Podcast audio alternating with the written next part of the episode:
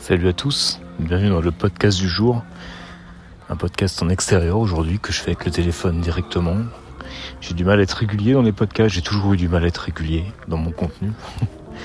Même si euh, mon grand euh, mon grand but, mon grand challenge pour euh, la rentrée 2022-2023 est bah, d'être au moins pendant une année régulier si je veux euh, prétendre euh, faire quelque chose dans, cette idée de création de, contenu.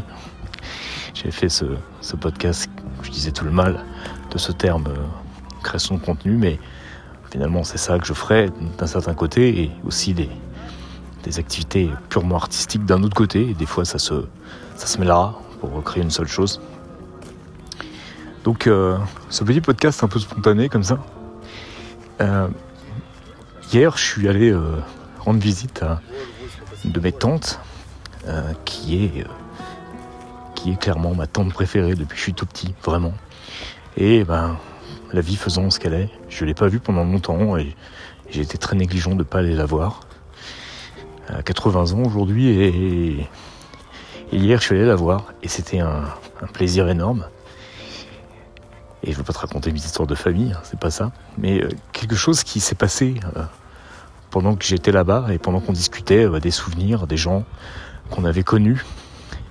Il s'avère que cette tante tenait un café.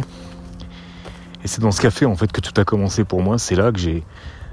C'est là vraiment que.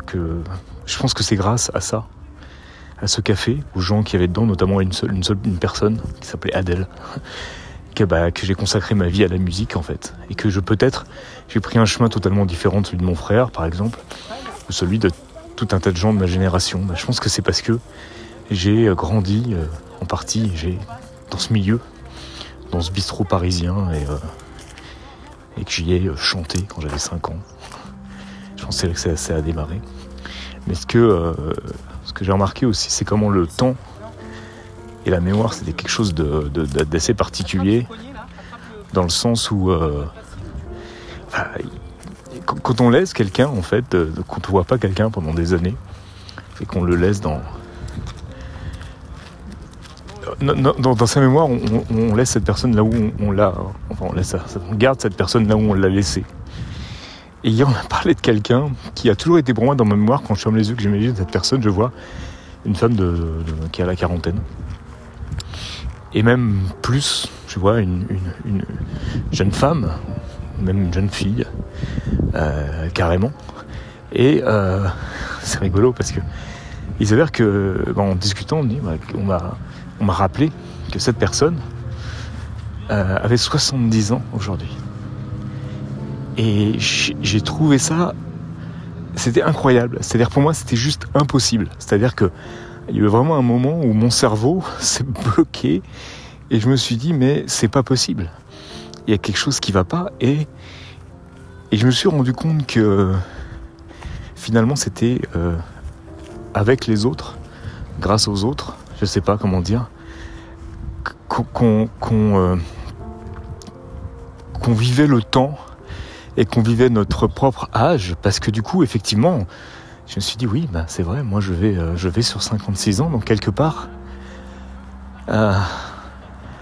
c'est normal que cette personne ait 70 ans, parce qu'à l'époque où moi j'étais enfant, c'était déjà euh, presque plus une enfant.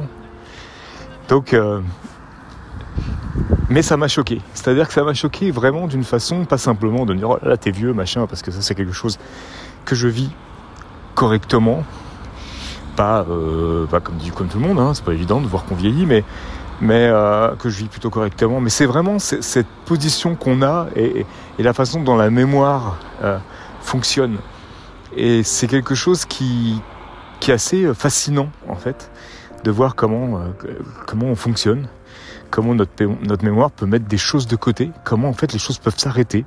C'est comme s'il y avait des choses qui se mettaient en pause et, et de temps en temps tu rappuies sur le bouton play et euh, bah, la, différence avec un, un je sais pas, un bouton play et stop d'un enregistreur à bande, par exemple, c'est que bah, euh, elle a continué à tourner cette bande en fait.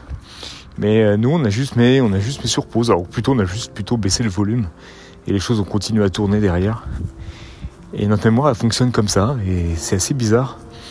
Et du coup, je me disais que c'était peut-être pour ça, finalement, qu'on qu'on réussissait à être créatif, qu'on réussissait à construire des choses et à pas, euh, à, pas se morfondre, à pas euh, euh, arrêter de vivre, parce que notre mémoire, finalement, elle garde des choses au moment où on les a vécues et elle ne nous met pas, je sais pas comment expliquer ça, c'est compliqué, elle ne nous met, pas face, face à, la fin, face euh, à cette fatalité de, de, de, vers où on va en fait.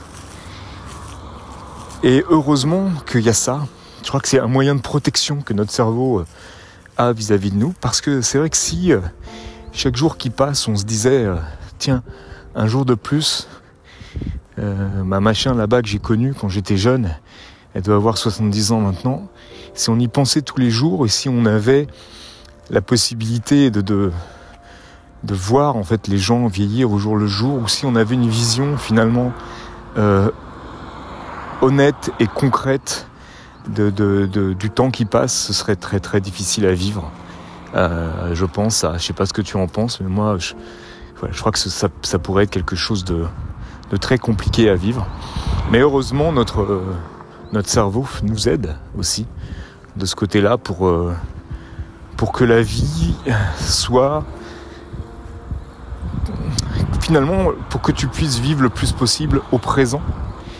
Et, malgré euh, ce système de protection, c'est pas facile de vivre au présent. C'est quelque chose qui, des fois, il faut se le rappeler souvent. Même des fois, vous travaillez sur soi pour vivre au présent. Euh, pour pas s'inquiéter, pour pas se projeter sur des, souvent des catastrophes d'ailleurs. Parce que de toute façon, les catastrophes, si elles doivent arriver, elles arriveront.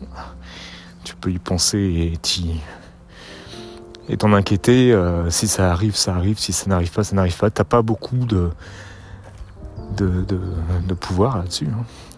Et souvent, d'ailleurs, même pas souvent, dans, la grande majorité des cas, hein, ce dont pourquoi tu t'inquiètes n'arrive pas, et il arrive autre chose à la place qui aurait, tout aussi, qui aurait été tout aussi inquiétant si tu y avais pensé. Donc euh, voilà, c'est très difficile. Je dis ça surtout dans une période en ce moment où moi personnellement dans, dans, ma famille c'est une période compliquée et il y aurait vraiment de quoi s'inquiéter. D'ailleurs je m'en inquiète, mais cette expérience chez ma tante m'a m'a montré comment euh,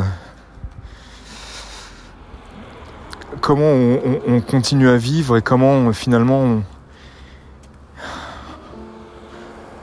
ouais, comment on, garde les, meilleures choses en réalité et on met les, choses plus difficiles de côté et puis que voilà, tout ça n'est pas très important. Voilà, c'était un podcast un peu différent aujourd'hui. Hein. Je te raconte un peu ma vie, mais j'avais besoin de, le dire et puis tant qu'à faire, autant euh, partager avec quelqu'un parce que peut-être que ça peut te parler à toi aussi, te rappeler des choses et te t'interpeller. Voilà.